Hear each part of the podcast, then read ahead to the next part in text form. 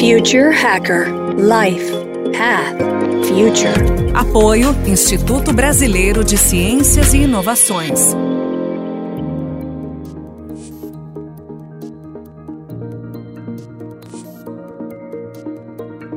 Olá pessoal, bem-vindo de volta ao Future Hacker.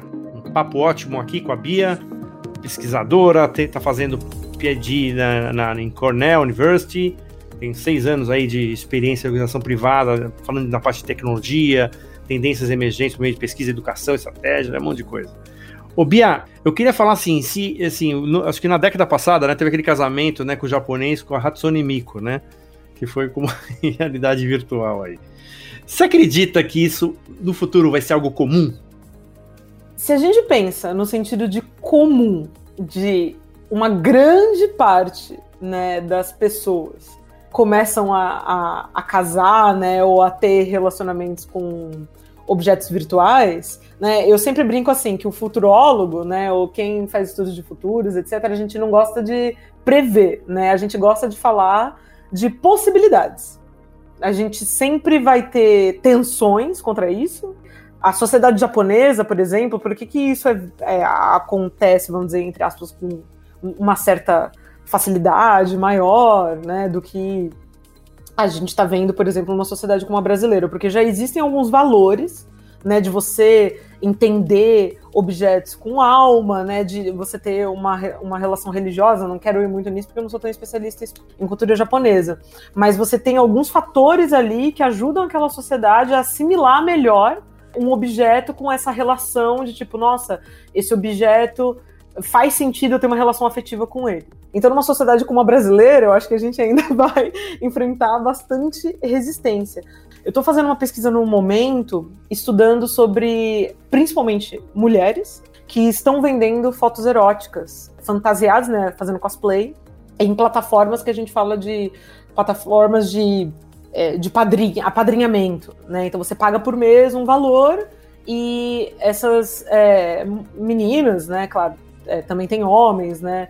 Também tem pessoas queer, vão lá e te dão essas fotos eróticas. E eu acho que essa relação, por exemplo, tá começando a não ser tão tabu, né? De você falar, tá, eu tenho essa pessoa aqui, é, eu posso fazer isso. Tipo, isso não é. A gente não tá olhando mais com aquela moralidade que a gente olhava. E se a gente pensar, é uma relação virtual.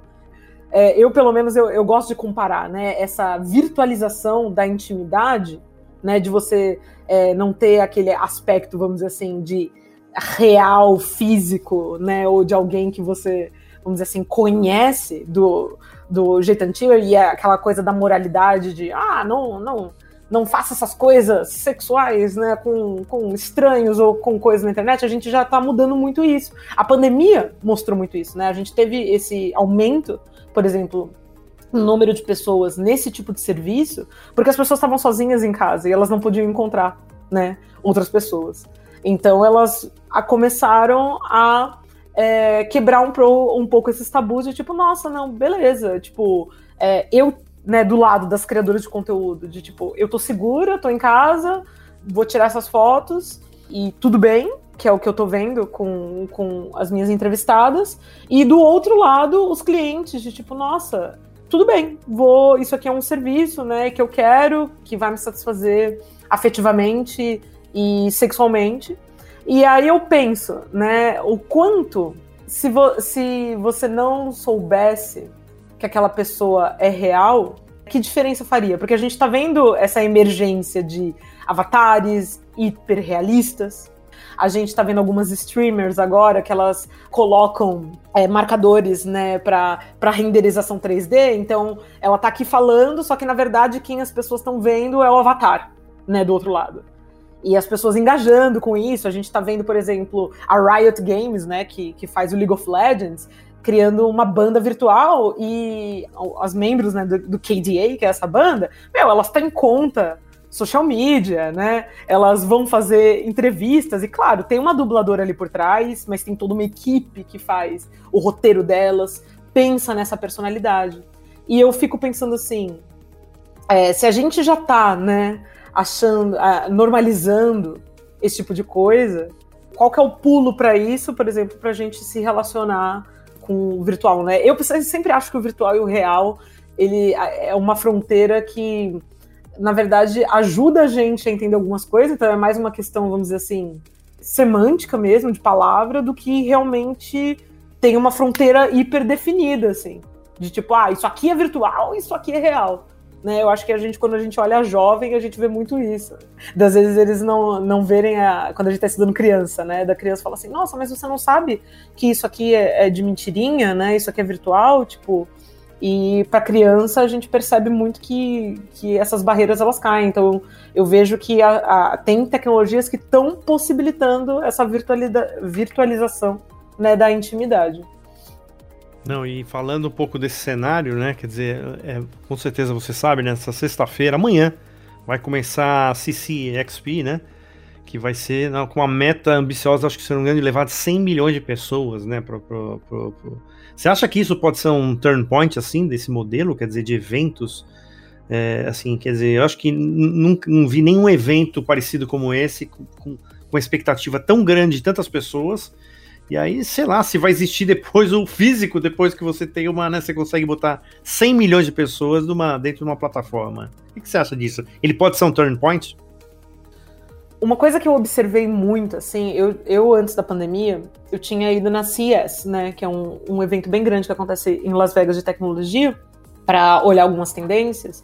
E aí depois eu estava aqui em Austin, bem quando a, o, South, o South by Southwest foi cancelado uma das coisas que a gente, a gente tem essa tendência, né, da virtualização de eventos, a gente tem, tinha possibilidades, né, no sentido que a gente fala de affordances, né, a gente tinha muitas possibilidades, então a gente pode ver que nessa, é, do, nesse momento que a gente viveu, a gente, tipo assim, não teve grandes é, disrupções no sentido tecnológico, né? Tipo assim, Zoom tava aí, né? O webinar tava aí, é, educação à distância, estava aí já há bastante tempo. Só que o que aconteceu é que existiam muitas tensões, né, de, de, de, vários grupos, pessoas às vezes não acreditarem ou não quererem, e aí terem sido obrigados. Então acho que isso foi um turning point interessante, porque obrigou muitas pessoas que tinham essas tensões a experimentarem. Mas, ao mesmo tempo, tem muitas coisas que a gente não consegue superar ainda. Né? E eu acho que tem uma questão, né, da, de novo, de affordance, né, da tecnologia, que é, por exemplo, eu sempre brinco com meus alunos, assim, é, dessa questão que a gente fala que é a fatiga do Zoom. É muito estranho para um humano, né, do jeito que a gente faz a nossa cognição, de ficar assim três horas, às vezes olhando para uma tela e sorrindo e fazendo é, é, né, ou dando joinha, ou oh, tá mudo, é, porque são coisas que a gente ainda não conseguiu é, superar mesmo. E questão de cheiro, questão de linguagem corporal. A gente tem algumas tecnologias que fazem isso, né? Tipo avatar, avatares, né? Virtualização. Mas a gente não consegue reproduzir essa experiência perfeita. E a questão do evento, né? Eu, o evento é muito maior que o conteúdo. E eu acho que isso a gente ainda não, não conseguiu superar, ou pelo menos os, os eventos que eu vi, a gente não teve grandes exemplos interessantes nesse sentido. Porque, por exemplo, um evento de entretenimento, né? não é só o conteúdo, os palestrantes, as coisas que estão sendo feitas lá. É também aquela pessoa que você conversa na fila, que você nunca imaginou que você iria falar com ela. Aquele, às vezes, barzinho ou dogão que você vai comer no intervalo de uma palestra ou outra, e aí você também acha gente que nem você. Algumas dessas coisas ainda faltam, né? E por isso que a gente vai voltar, assim, a, a ter evento físico. Mas alguns eventos que eles eram mais conteudistas, né? Que esse era o foco neles, eu vejo que vai ter uma virtualização muito grande, sim. A ideia é ter uma expansão do, do virtual, porque a gente percebeu que dá para fazer, dá para ser legal, tem muita coisa aí para melhorar e para expandir. Só que ao mesmo tempo, o físico também era muito legal e a gente está com saudade. E a gente ainda precisa e a gente ainda não conseguiu é, substituir. Vamos lá, eu vou dar um pulinho agora para o futuro com você. Você sabe se existe algoritmos criativos que não seja em cima de legado, como se fosse, como se fosse algoritmo de criatividade? essa questão da, da, previsão, né? Eu sempre gosto de explicar, porque é por isso que eu, eu sempre tenho muito cuidado quando a gente fala assim, ah, Bia, o que, que vai acontecer no futuro?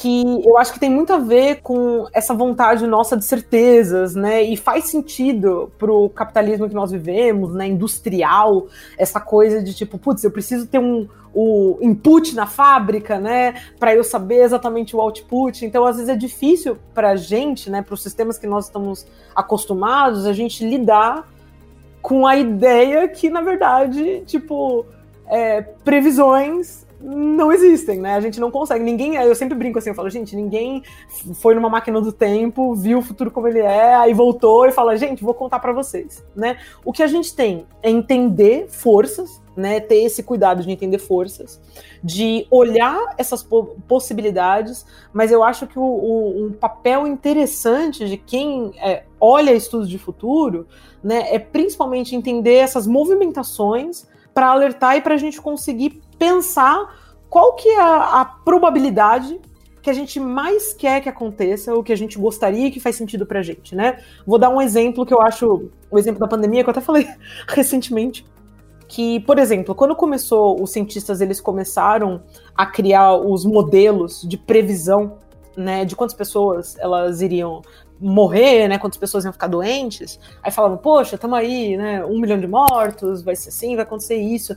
Isso não aconteceu. E aí as pessoas ficaram. E aí? Não aconteceu, viu? Tava todo mundo errado. e, a, e exata a ideia, né, da previsão, a previsão ela é interessante exatamente se a gente faz ela no sentido disso, de alertar a algo que pode acontecer. Porque a gente consegue fazer modelos para entender tendências, para entender padrões, só que existem variáveis e o próprio modelo atua para mudar a previsão que a gente fez. Né? Então, se a gente teve esses modelos científicos que mostravam para a gente o que poderia acontecer, ainda bem, porque ao olhar para eles, a gente conseguia fazer coisas para com que aquele modelo nunca acontecesse. Então, isso que eu acho que é a beleza do, do nosso tipo de trabalho. Esse trabalho de tipo, olha, a gente está vendo essas possibilidades. A gente tem esses cenários prováveis aqui, ó. Esse cenário, às vezes, mais provável do que o outro. E a gente tem método, né, para conseguir ver quão mais provável é um ou quanto mais probabilidade tem o outro, né? Ainda mais dependendo da pergunta que é feita. Eu sempre falo isso, tipo, gente, mas qual que é a pergunta? Qual é a nossa visão? O que, que a gente está querendo descobrir? Porque dependendo da pergunta que você faz, você muda completamente o método que você vai utilizar. E aí, olhando isso, a gente consegue pensar, tá, qual que é a força política, né, a força política social de mudança da nossa própria, é, do próprio cenário que a gente propôs, né? Então, eu acho isso muito inter interessante quando a gente pensar, porque muitos pesquisadores de tendência, às vezes, eles não percebem a importância que tem as tendências que eles estão estudando e como eles colocam isso para o mundo, que aquilo tem uma força de comunicação das pessoas acreditarem e principalmente assim, se você está muito perto de uma indústria que tem a possibilidade de pegar aquele cenário que você criou e moldar ele, né, e colocar para que aquelas coisas aconteçam mais. Eu acho que a gente tem que ter muita, muito cuidado, né, ao a fazer essas análises pensar sobre isso, porque isso tem força, sim, né? É, essas coisas que a gente coloca para fora. Então esse é o ponto número um. Eu acho que quando a gente fala de algoritmos criativos, a primeira pergunta é: o que é criatividade? O que a gente considera como criatividade? Eu, pelo menos, eu vejo criatividade como essa capacidade de você. Né, criatividade é aquilo, né? Cria atividade. Então é uma atividade, né? Uma coisa ativa que você está fazendo de criação. É essa coisa de você moldar o novo. Então, o que acontece? Hoje a gente tem alguns algoritmos, e algoritmos, né, a gente tem aquela explicação básica para o pessoal que às vezes não conhece, que é como se fosse uma receitinha de bolo. Você coloca, ah, se acontecer isso, vai acontecer isso outro, e aí se você seguir todas essas instruções, vai ter esse resultado aqui. O que a gente está vendo hoje em inteligência artificial é principalmente esses movimentos de você jogar, por exemplo, uma, um, alimentar né, o algoritmo com, com dados, pode ser com às vezes com imagens, e aí você coloca o que você está imaginando que vai ser o output. Eu quero que seja criado um roteiro, né? Como a gente tem é, esses algoritmos que já criaram roteiros, e a gente já tem um filme né, até gravado com o roteiro feito por um algoritmo que se alimentou de roteiros já existentes. E a gente tem, por exemplo, é, arte, arte algorítmica, né? Então, basicamente, o que aconteceu? Você alimentou uma inteligência artificial com pinturas diferentes e aí colocou um, um, a, a, ideia, né? Ah, coloca o output, tipo, ah, agora crie, né? A partir disso que foi alimentado, o que o, que o algoritmo entende como arte. Só que eu, pelo menos, eu olho e eu acho que é interessante a gente desmistificar a tecnologia e é como essa coisa mágica, né? Porque eu vejo muito isso. A tecnologia é criada por alguém, né? Tem um humano ali por trás, um humano com valores, um humano que tem consideração do que, do que é arte, do que é roteiro, né? E outras pessoas também foram envolvidas em todos esses processos de verificação, de treinar, né, de, de escrever. Então, por mais que às vezes o, o, o, código em si, vamos dizer assim, a gente tem aquela coisa da, da caixa preta, né, de inteligência artificial que a gente fala, que é tipo, nossa, você não consegue nem entender ou então fazer uma, uma retroanálise do que aconteceu ali, como é que o algoritmo ele chegou naquela, naquele resultado. Mas você teve muita mão humana ali no meio, né? Então a ideia é, Bia, existem algoritmos criativos? Sim, porque eles estão ali criando, fazendo uma atividade. Só que não quer dizer que o algoritmo ele é autônomo, que ele não teve um humano ali por trás, que colocou trabalho e que colocou a, as suas definições ali para que aquilo se, fosse criado. Ah, deixou um ótimo gancho pro último bloco, porque aí a gente vai falar de futuro, ali eu vou falar de singularidade, aí vamos ver até o momento que a gente vai falar de algoritmos autônomos. Pessoal, vamos fechando aqui o segundo bloco e estamos indo aí pro terceiro, esse papo ótimo aqui com a Bia. Até logo mais. Future Hacker Life Path Future. Apoio Instituto Brasileiro de Ciências e Inovações.